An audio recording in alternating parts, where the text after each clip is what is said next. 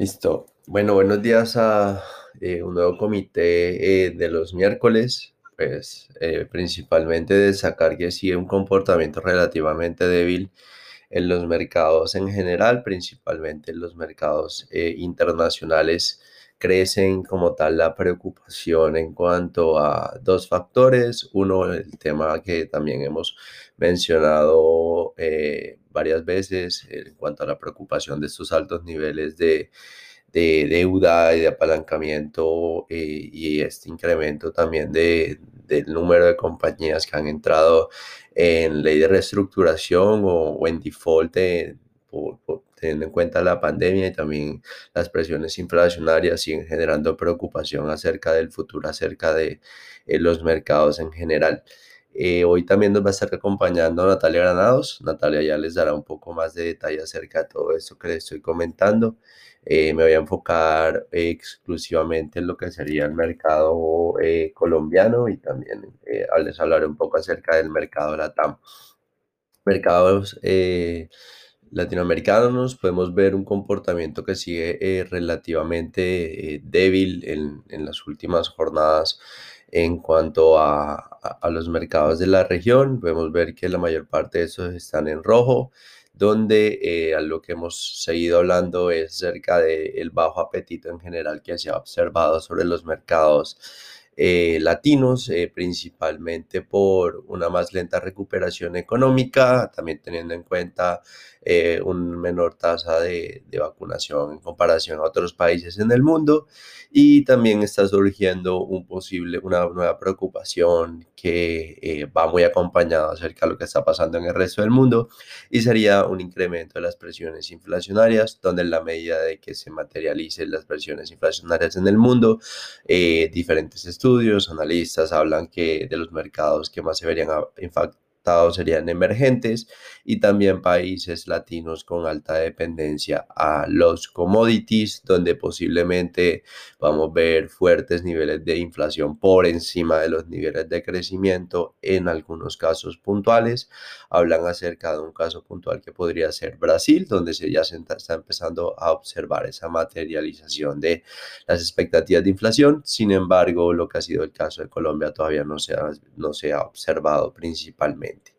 La, nueva noticia en cuanto a los mercados de la región es el comportamiento del mercado eh, chileno, donde registró fuertes desvalorizaciones el día lunes, eh, principalmente eh, borrando prácticamente las ganancias en lo corrido del año del 2021.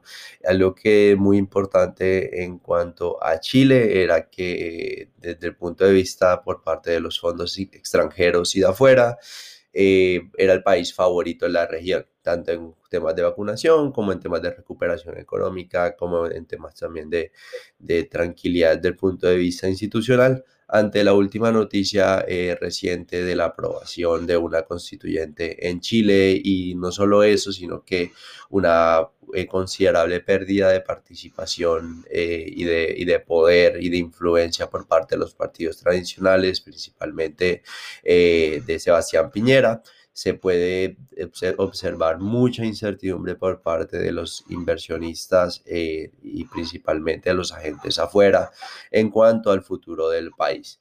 En esa constituyente se definirán muchos puntos donde básicamente ya llevan cerca de unos 40 años sin hacer, 41 años sin hacer una constituyente y eh, pues es básicamente eso muchos categorizan una nueva constituyente como una eh, caja eh, de Pandora, básicamente porque pueden salir cosas interesantes, así como pueden salir cosas bastante malas en general.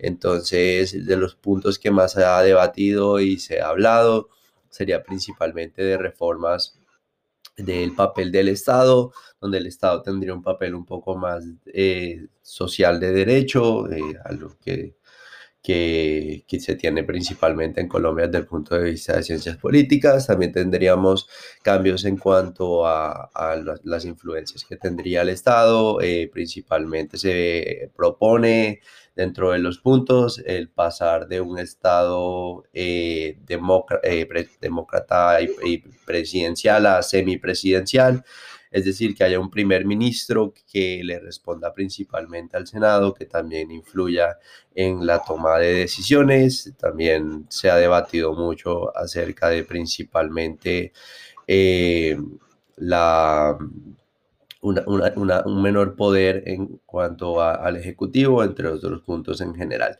Teniendo en cuenta lo anterior, hay mucha incertidumbre acerca de lo que puede pasar en Chile y como ya lo hemos mencionado, el hecho de que básicamente el país más interesante en el vecindario eh, muestra ese tipo de preocupaciones sobre los inversionistas. Esto generaría que eh, la TAM siga siendo cada vez menos observado por parte de los fondos internacionales, donde básicamente la respuesta por parte de los fondos afuera eh, ha sido evitar Latinoamérica a toda costa en ese momento, también teniendo en cuenta eh, nuevas elecciones presidenciales a partir de el corrido este año tenemos Perú y también otro año tenemos Brasil y Colombia, donde básicamente siguen mucho las preocupaciones en cuanto al futuro de la región y el hecho de que haya pasado en Chile no se descarta que pueda pasar en otros países, entonces esa, ese descontento generalizado en contra de las instituciones eh, ha, como tal impactado considerablemente el comportamiento de los mercados de la región, así también como el apetito por estos.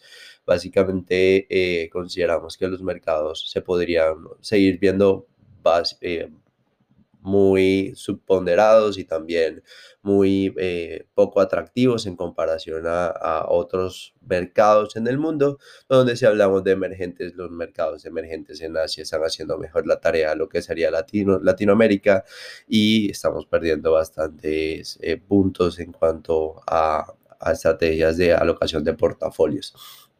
Teniendo en cuenta lo anterior, el mercado colombiano, eh, cabe recordar que el día el lunes fue festivo, también se vio afectado por esta débil noticia en cuanto al mercado chileno. Cabe recordar que también una de las esperanzas por parte de un mayor dinamismo del mercado local era la integración con la Bolsa de Chile y con la Bolsa eh, de Perú bolsas que podemos ver que las dos están inmersas en un tema político que genera mucha incertidumbre en general sobre los inversionistas y que tampoco eh, da mucha claridad acerca de si, si, no, si no hay apetito en Colombia, pues posiblemente con esas dos noticias y con esas dos incertidumbres, también el apetito se mantendría débil de lo que sería Perú y Chile.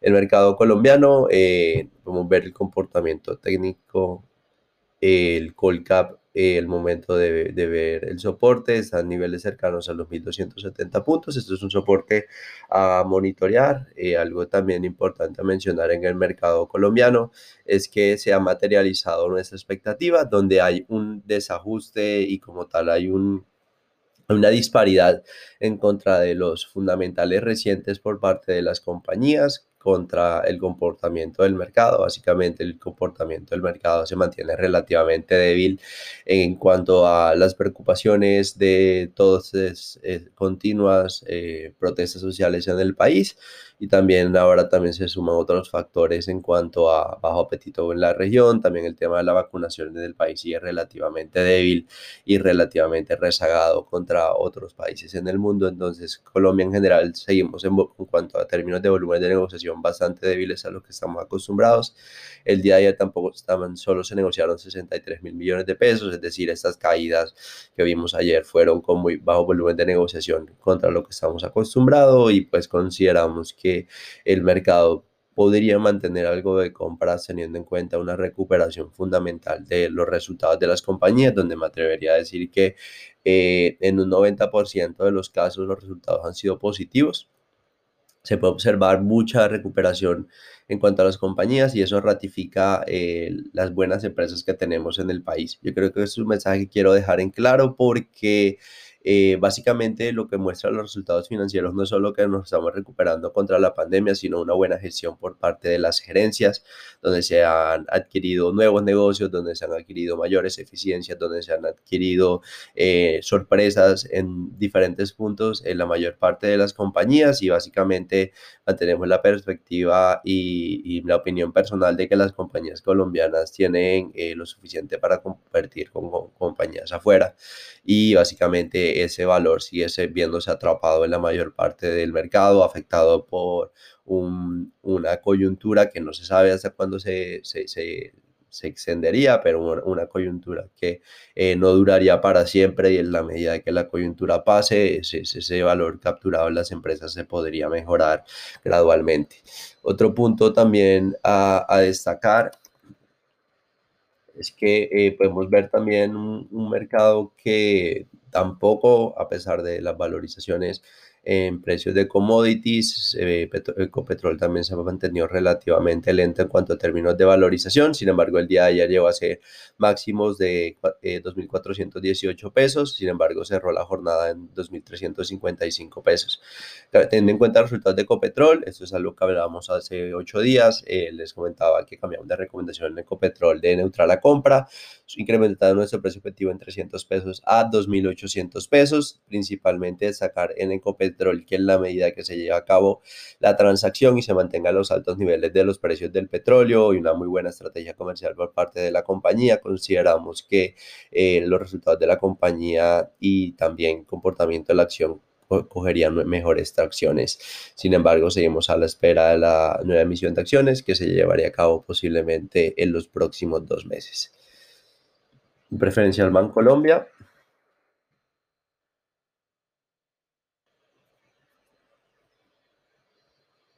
un comportamiento también relativamente débil en cuanto a volumen de negociación, muy lenta recuperación también afectado por poco apetito de mercado, sin embargo financieramente los resultados, como ya lo hemos hablado, nos muestran posiblemente un fin de ese débil comportamiento, esperaríamos algo de recuperación para los próximos trimestres. Sin embargo, eh, reiteramos la paciencia en cuanto al sector financiero. Se ve algo de mejora, sin embargo, todavía esas mejoras no se han terminado de materializar.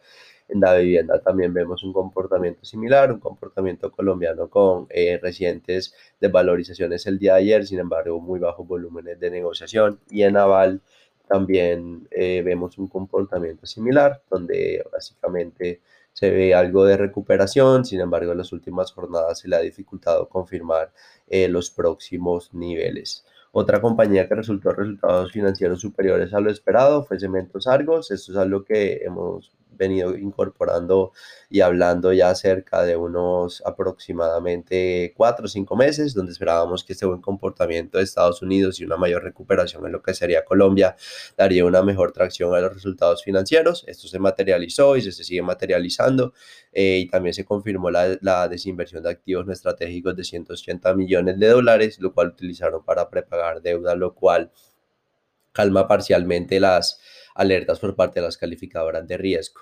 Eh, mantenemos perspectiva positiva en Cementos Argos, sin embargo, eh, como podemos ver, con esos resultados financieros se ve algo de resiliencia en comparación a otros sectores eh, de del mercado como tal.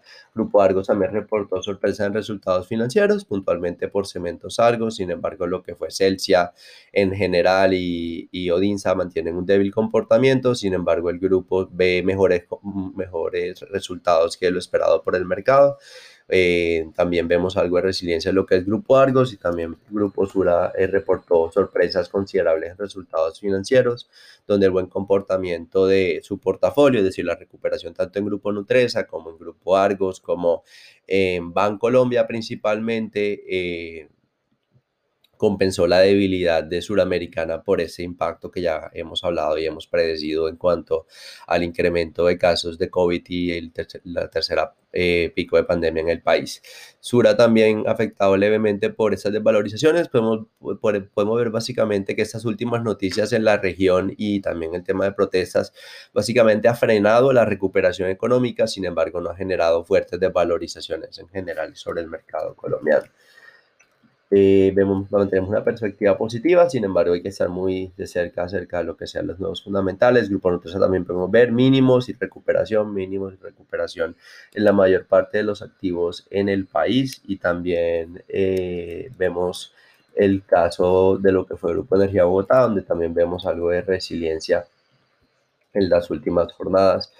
Eh, esperando la, la, próxima semana también algo ganancia de valor, principalmente por eh, la fecha ex dividendo que inicia a partir de la próxima semana en el grupo. Les recuerdo que la fecha ex dividendo del Grupo Energía Bogotá, eh, la primera cuota inicia a partir del, del 20 de, de, de presente mes.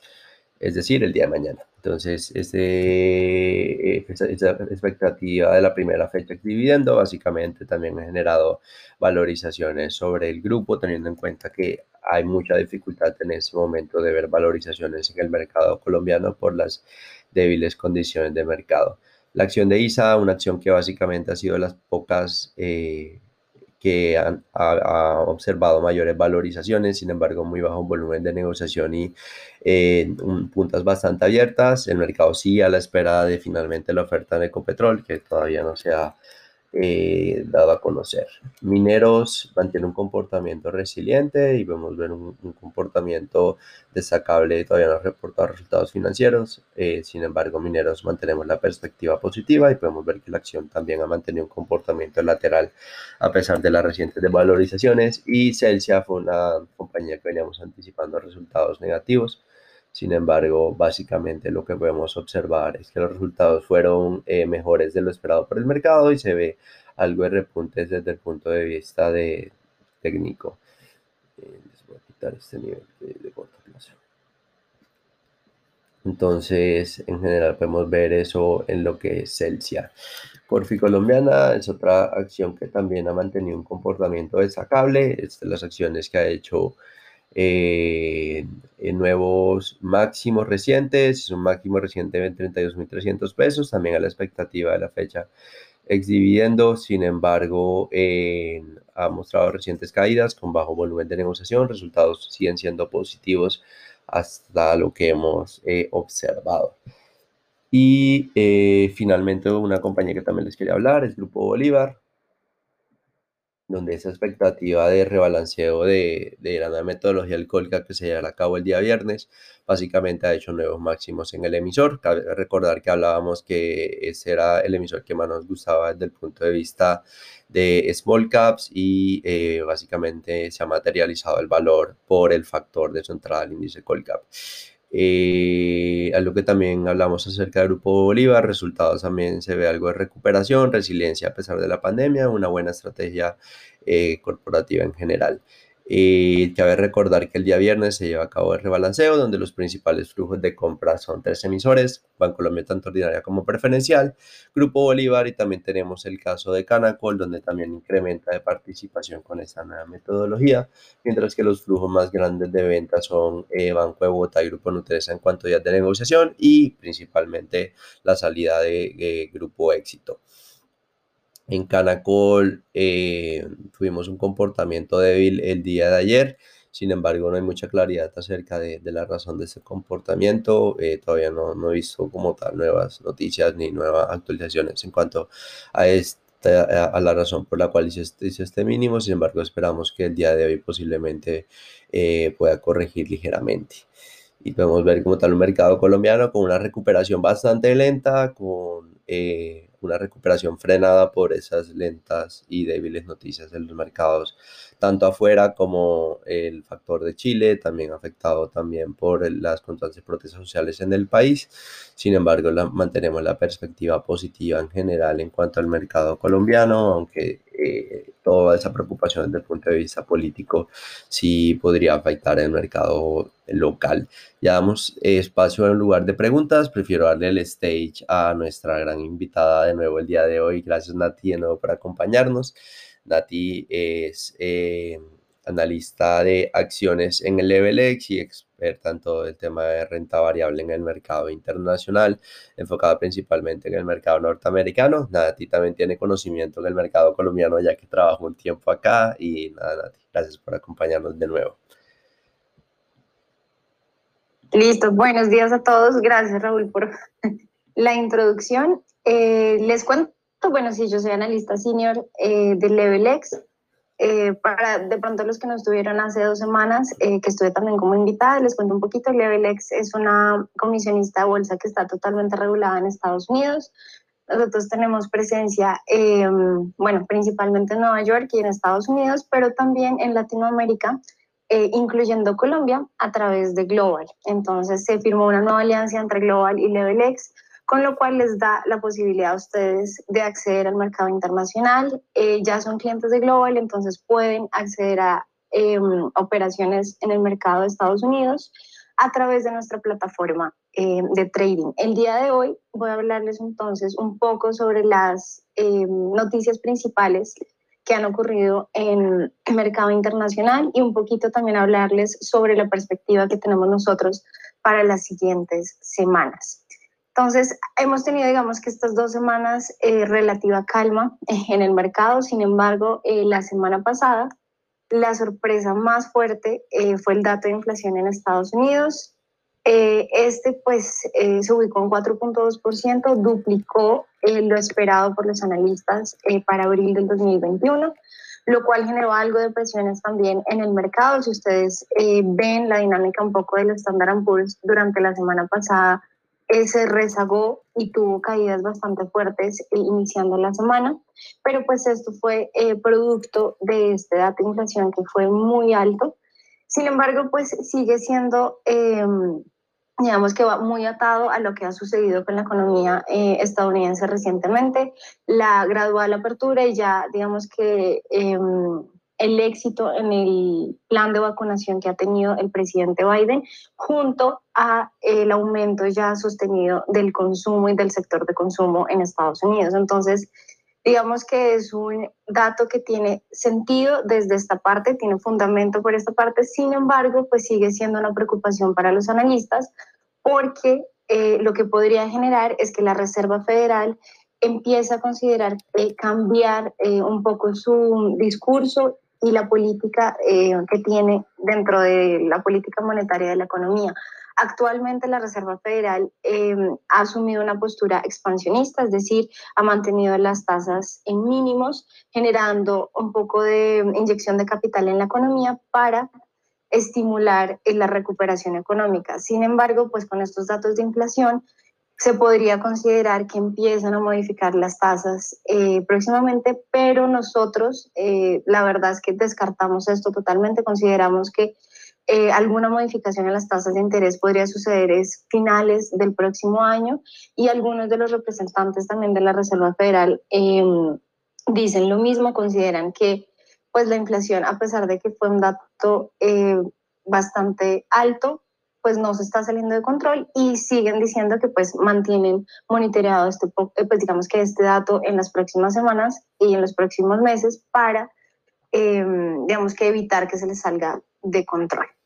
Sigue el descenso un poco en los casos de contagio oficialmente identificados en Estados Unidos debido pues a la gran exitosa campaña de vacunación. Eh, la administración Biden prometió exportar donar básicamente 20 millones de vacunas a finales de junio, entre ellas pues todas las vacunas de Pfizer, Moderna y Johnson Johnson. Sin embargo, pues no se conoce aún a qué país em, es el que lo va a donar. Y ahora lo que se está presentando en Estados Unidos es que los jóvenes son los que tienen mayor tasa de contagio. Entonces, las edades entre los 20 a los 28 años es donde se está presentando la mayor cantidad de contagios eh, de COVID. Por eso, la FDA, que yo les comentaba hace dos semanas, autorizó totalmente la vacunación para eh, mayores de 12 años, con lo cual pues ya se viene avanzando un poco en el tema. La semana pasada también tuvimos una noticia importante que impactó el mercado de petróleo. Esta tuvo que ver con eh, Colonial Pipeline. Este es uno de los productores más importantes de la costa este en Estados Unidos y sufrió eh, un ataque de ciberextorsión. Al final, eh, digamos, de todo eh, este proceso, Colonial Pipeline pagó 5 millones de dólares a las personas, pues a los delincuentes que realizaron la, digamos que esta filtración dentro de sus sistemas, pero pues no sirvió de absolutamente nada. Se generó bastante caos, sobre todo en la costa este de Estados Unidos eh, impactó fuertemente el abastecimiento de gasolina en las principales ciudades eh, de esta zona y lo que generó en los mercados fue una presión al alza en los precios del petróleo, pero pues esto se dio de forma bastante temporal. Ya fue solucionado eh, el tema, por lo cual pues continúa un poco como esa senda normal para los precios del petróleo.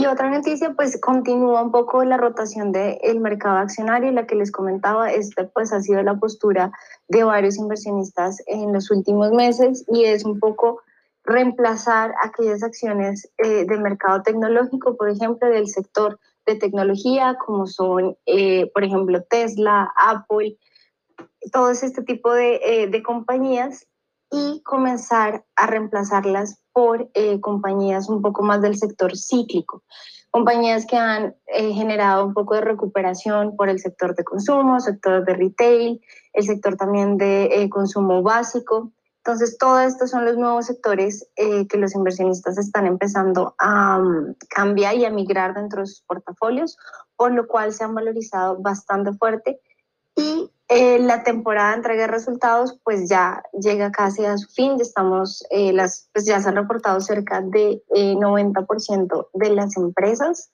en el mercado, con lo cual pues ha sido una, en términos generales, una temporada de resultado muy, muy exitosa. ya lo que ha generado también es que los analistas empiecen a mejorar un poco los precios objetivos para el índice, para el Standard Poor's. Si ustedes eh, lo ven, pues actualmente está cercano a esa barrera de los 4.100, 4.000 puntos, pero ya los analistas, eh, digamos que un poco basados en esta eh, temporada de entrega de resultados que ha sido muy, muy exitosa y ha estado casi em, en todas las empresas por encima de las expectativas y de los pronósticos, han modificado su precio objetivo, pues su precio objetivo para el Standard Poor's en 4.500 puntos. Esto es un pronóstico para los próximos seis meses a un año. Y eh, bueno, durante esta semana también em, presentaron resultados de que fueron las compañías ya de consumo y de retail, las más grandes, eh, Walmart, Home Depot, Chevron, todas estas eh, continuaron en esa senda positiva, también mostraron resultados por encima de las expectativas de los analistas, lo cual pues sigue siendo el mensaje es recuperación total en la economía de Estados Unidos. Y finalmente les quería comentar un poco sobre eh, la dinámica que se está presentando con las acciones en China. Estas están llegando un poco a niveles que supondrían el inicio de un mercado bajista. Si ustedes bien saben, pues eh, China, digamos que fue eh, la primera economía en resultar afectada por todo el tema de la pandemia, pero como pues durante estos meses ha tenido una alta recuperación, es la primera también economía que em, abrió sus puertas otra vez a la apertura, tenido una recuperación em, económica. Es el momento en el que pues, ya se está viendo que esa, en e, digamos que ese boom de las, eh, de las acciones en China está probablemente llegando a su fin. Si ven aquí, y ahí le pido ayuda a, a Raúl para poner el MSCI de China, Ahí lo tienes, el MSCI China Index. Ahí está.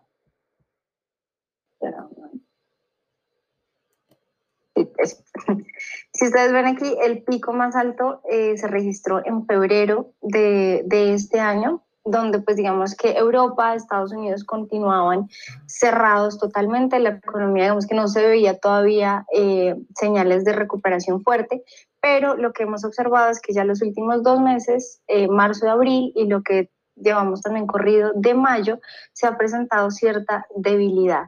Se ha contraído muy fuertemente después de haber tocado ese nivel cercano a los 130, que fue una resistencia bastante importante, y puede entonces eh, significar que ese boom de pospandemia se está empezando a perder un poco por la reapertura de Estados Unidos y la recuperación pues bastante rápida que ha tenido. Así que esos son como los eventos principales que quería eh, comentarles el día de hoy y ya damos entonces espacio a um, las preguntas que tengan.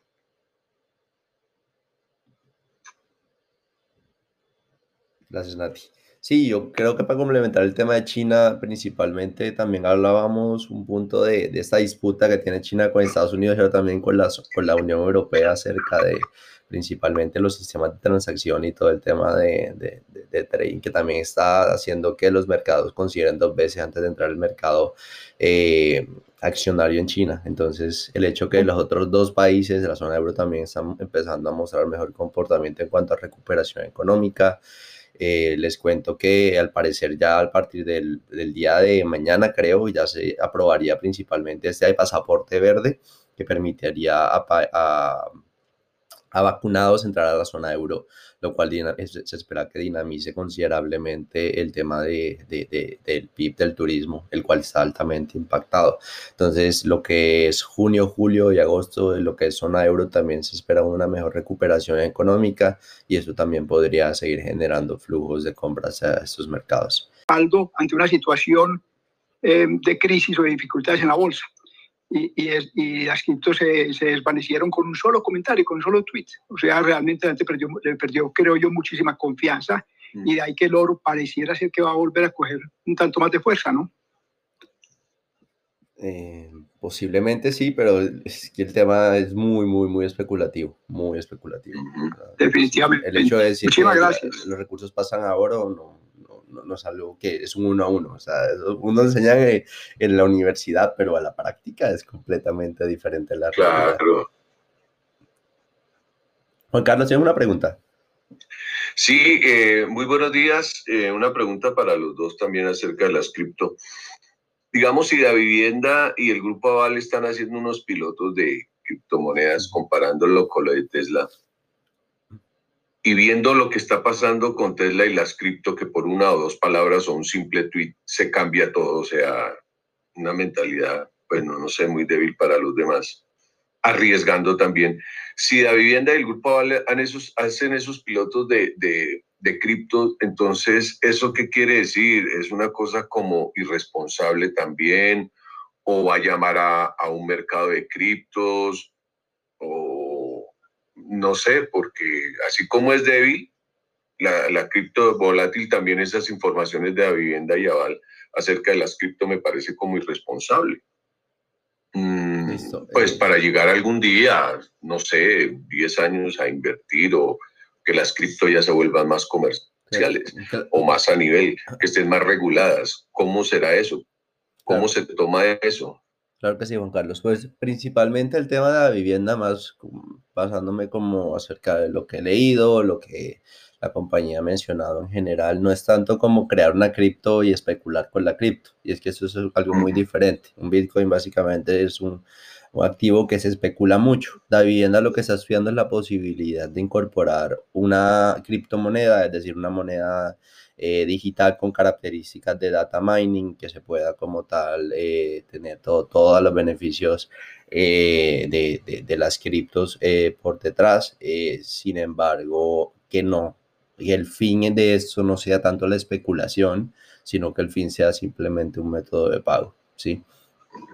Que pueda ser una alternativa principalmente para aquellas personas que están interesados en este tipo de métodos de pago, pero eh, lo que ha mencionado Vivienda es que ellos no quieren crear algo para especular, o sea, lo que ellos quieren es simplemente abrirse y considerar la posibilidad de ese tipo de activos que está ganando tanta fuerza en el mercado, empezar posiblemente a estudiar cuál pueden incorporar dentro de su eh, portafolio como tal, como, como método eh, aceptable de pago, teniendo en cuenta que hasta el momento ninguna lo hace. Entonces, creo que es algo innovador, algo diferente. Muy, no hay mucha claridad de cómo se va a hacer, sin embargo, hay que ver los resultados y cómo lo logran hacer. Pero lo que te digo, el mensaje principalmente es ese. Ellos no están buscando especular, sino están buscando son un método de transaccionalidad con medio de, ah, eh, poder, incorporar ese tipo de activos. Sí, no es tanto como va a crear un Bitcoin y la vivienda Bitcoin, no. No, no, no, no es eso. No, es, ah, eso, Y eh, otra pregunta, Raúl nosotros dependemos mucho de Chile para que el mercado de acciones de nosotros suba, baje, se estabilice, a pesar de que, como decías tú, que las, las compañías de Colombia pues, son fuertes, ¿no? Es que, ¿qué, pasa normalmente? Eh, los portfolio managers en el mundo grandes lo que hacen es una alocación de portafolios por eh, diferentes regiones y por sectores, ¿sí? Donde teniendo en cuenta el músculo, ellos no invierten en Colombia o en Brasil o en Argentina, sino que invierten básicamente en MSCI Latam, invierten en ETFs que tienen inversiones en Latam en su mayor parte y que es lo más negociado, es la forma más fácil de tener exposición al mercado latinoamericano, ¿sí? El hecho de que el país que estaba mostrando mejor comportamiento y que era el sobreponderar y el compra de todos los inversionistas internacionales en la región, básicamente hace que haya una salida no solo de flujos en Chile, sino también de ventas de estos ETF. ¿Por qué? Porque eh, van a decir, pues suponderamos la TAM en general, sobreponderamos otro tipo de mercados. Puede ser mercado Oceanía, puede ser mercado asiático, puede ser eh, Europa del Este, puede ser lo que sea, ¿sí? Pero lo que eh, ellos hacen es básicamente invertir como eh, darle mayor ponderación o menor ponderación a diferentes regiones. Entonces, en la medida de que haya un impacto tan grande en, en uno de los países principales de la región y que el, el que estaba mostrando mejor comportamiento y mejores resultados, como lo veíamos, Chile estaba subiendo más de el 10% en lo corrido del año y era el único de la región que lo hacía y todo el mundo hablaba maravillas y cosas de Chile. Ahora con esta preocupación desde el punto de vista de, de de institucional, político y todo ese tema de la reforma constitucional. Como ustedes se una idea, no tenemos una reforma constitucional hace muchos, hace décadas en la región. Entonces la incertidumbre es alta. ¿Por qué? Porque las eh, tendencias han cambiado mucho, la forma de pensar de las personas han cambiado mucho y no hay claridad acerca de qué es lo que se propondría. O sea, el hecho que consideren eh, una semipresidencia es algo súper diferente, neoliberal y que no están acostumbrados el resto de posiblemente... Eh, inversionistas o, agentes del mercado. Entonces, hasta que no haya claridad en cuanto al tema de Chile, que las cosas no son tan malas como el mercado las pintan, ahora lo que hay es un efecto miedo saco la plata de ahí y no quiero saber de eso. ¿Por qué? Porque me, estoy exponiendo a cosas que hasta el momento no sé qué cosas tan malas pueden ser.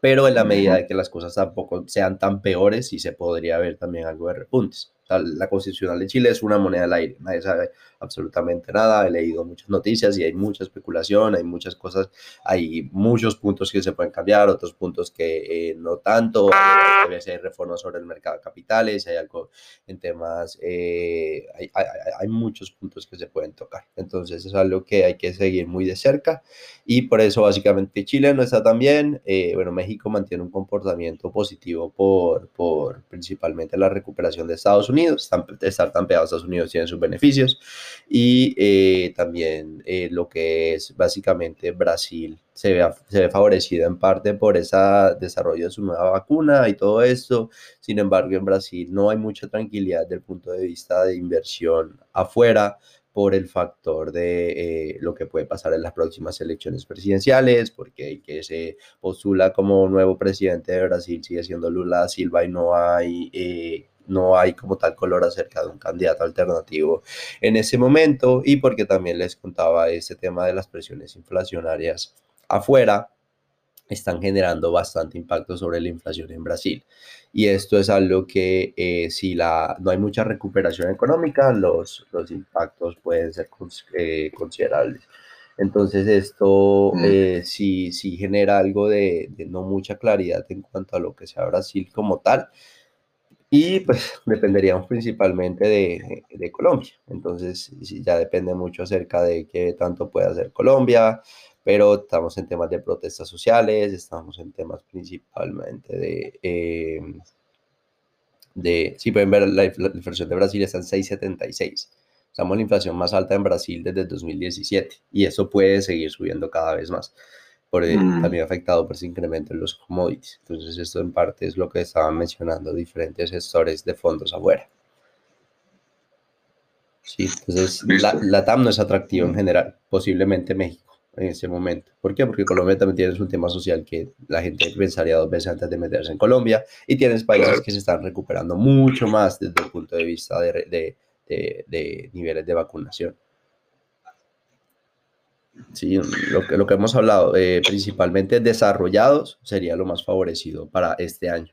Ya 2022 posiblemente veamos algo de repunte en, en, lo que sería emergentes, pero emergentes estamos rezagados en cuanto a recuperación y en cuanto a vacunación, y esto es algo que, que, que no se sabe hasta cuándo se llevaría esa famosa inmunidad de rebaño que llevó a Estados Unidos en Colombia, por ejemplo.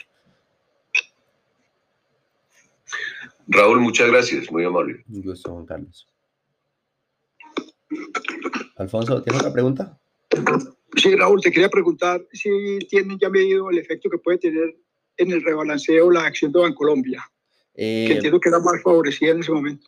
sí, pues si quieres se paso los flujos, pero aproximadamente la preferencial son cerca de unos 100 mil millones de pesos, un poco más de 100 mil millones de pesos, teniendo en cuenta el último corte de BlackRock, y la ordinaria entre unos 90 a unos 100 mil principalmente. No, lo que, lo que te pregunto es si tiene medio el efecto que puede tener el precio de la acción. Eh, pues se supone que son flujos muy grandes, son flujos muy grandes y pues teóricamente deberían subirla. Sin embargo, esos flujos en parte son preacordados, uno no sabe qué hay detrás, entonces eh, la expectativa es que suba, pero ya nos han dejado con, bien vestidos y, y, esperando lo mismo y no, no, no se ha dado. Posiblemente sí se podría algo de, valorizaciones, sin embargo, no, no, se sabe qué tanto, honestamente. Es, muy difícil saber con esos rebalanceos. Ok, muchas gracias. Gusto. Juan.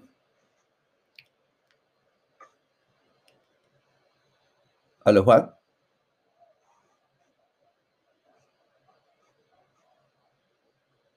Mm, ¿No nos escucha?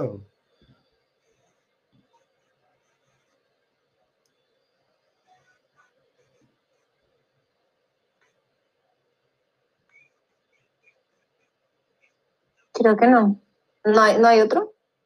¿Otra pregunta? O? No, no. ahí está. Ahora sí. ¿Alguien tiene una pregunta? Raúl, buenos días. Hola, buenos días. Sí, quisiera decir información sobre tu visión para el tema del dólar de, de esta semana, de lo que queda de mayo. Y la segunda es este impacto de, del incremento de precios en, de la inflación en Estados Unidos, a pesar de nuestras circunstancias, eh, ¿en qué periodo podríamos tener un impacto si lo tendríamos aquí en Colombia en nuestras circunstancias actuales? Sí, ¿sabes cuál es el tema con Colombia en cuanto a, inflación? Se empieza a ver algo de presiones inflacionarias, sin embargo, mejor en menor proporción que el resto eh, del mundo. Algo importante a destacar es que la inflación está muy acompañada de recuperación económica y básicamente la recuperación en Colombia está bastante rezagada contra otros países. Entonces el, efecto inflacionario en el país ha sido relativamente bajo hasta el momento eh, en comparación a, otros países. No, no, obstante, lo mejor en cuanto a renta fija sigue siendo IPC porque esperamos eh, repuntes de inflación, sin embargo no repuntes de inflación eh, desbordadas en ese momento, sí, desbordadas en ese momento también eh, pues no hemos visto mucho, muchas eh, preocupaciones desde el punto de vista de, de, todo este incremento en cuanto a commodities. Sin embargo, posiblemente en unos meses ya tendremos un poco más de color. Entonces, el hecho de que todavía hacemos restricciones en el país y que todavía siga habiendo cuarentenas, ha hecho que esos efectos posiblemente del de, incremento de commodities y de, eh, y de, la inflación en el mundo ha sido sopesado por una lenta recuperación económica. Entonces en Colombia todavía no, hay, no hay mucho impacto en ese momento.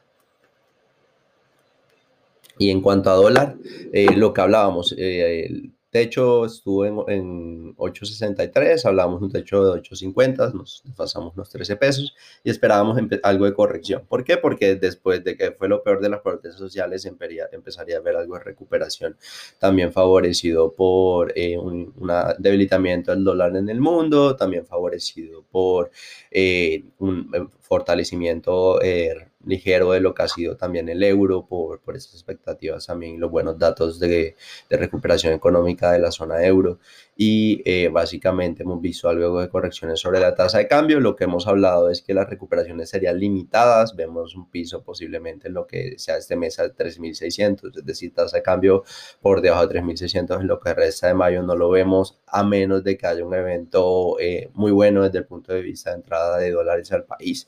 Sin embargo, em, esperamos una corrección ligera y que se mantenga una corrección gradual a, a objetivo cierre de año entre los 3.350 y 3.400 pesos.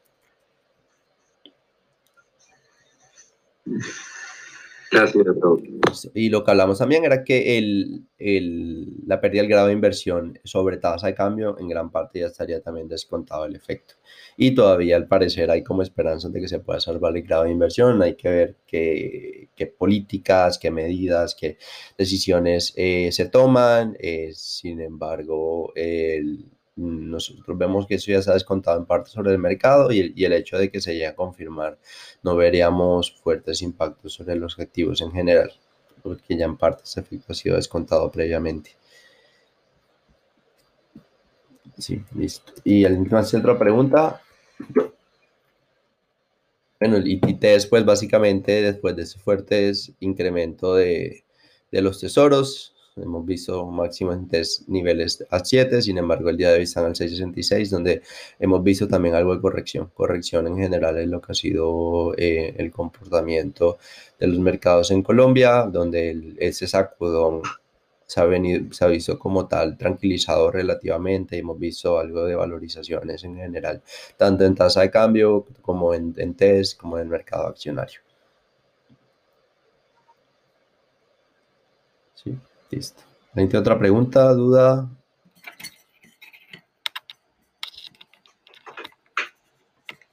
Otro tema que les gustaría hablar, mercado colombiano, mercado internacional.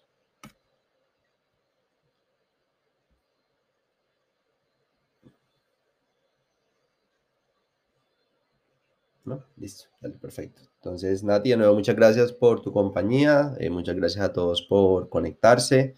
Eh, nos vemos dentro de ocho días, ya saben, cualquier aporte, eh, consulta o si tienen interés en invertir en el mercado internacional se pueden comunicar con LevelX y, y pues quedamos súper pendientes a cualquier cosa. Que tengan un muy buen día, ya saben que pueden escuchar el podcast, los informes día a día si quieren estar más informados del mercado y un gran abrazo. Muchas gracias. Muchas gracias a ustedes. Muchas gracias. Adiós, gracias. Muchas gracias. Gracias, feliz día.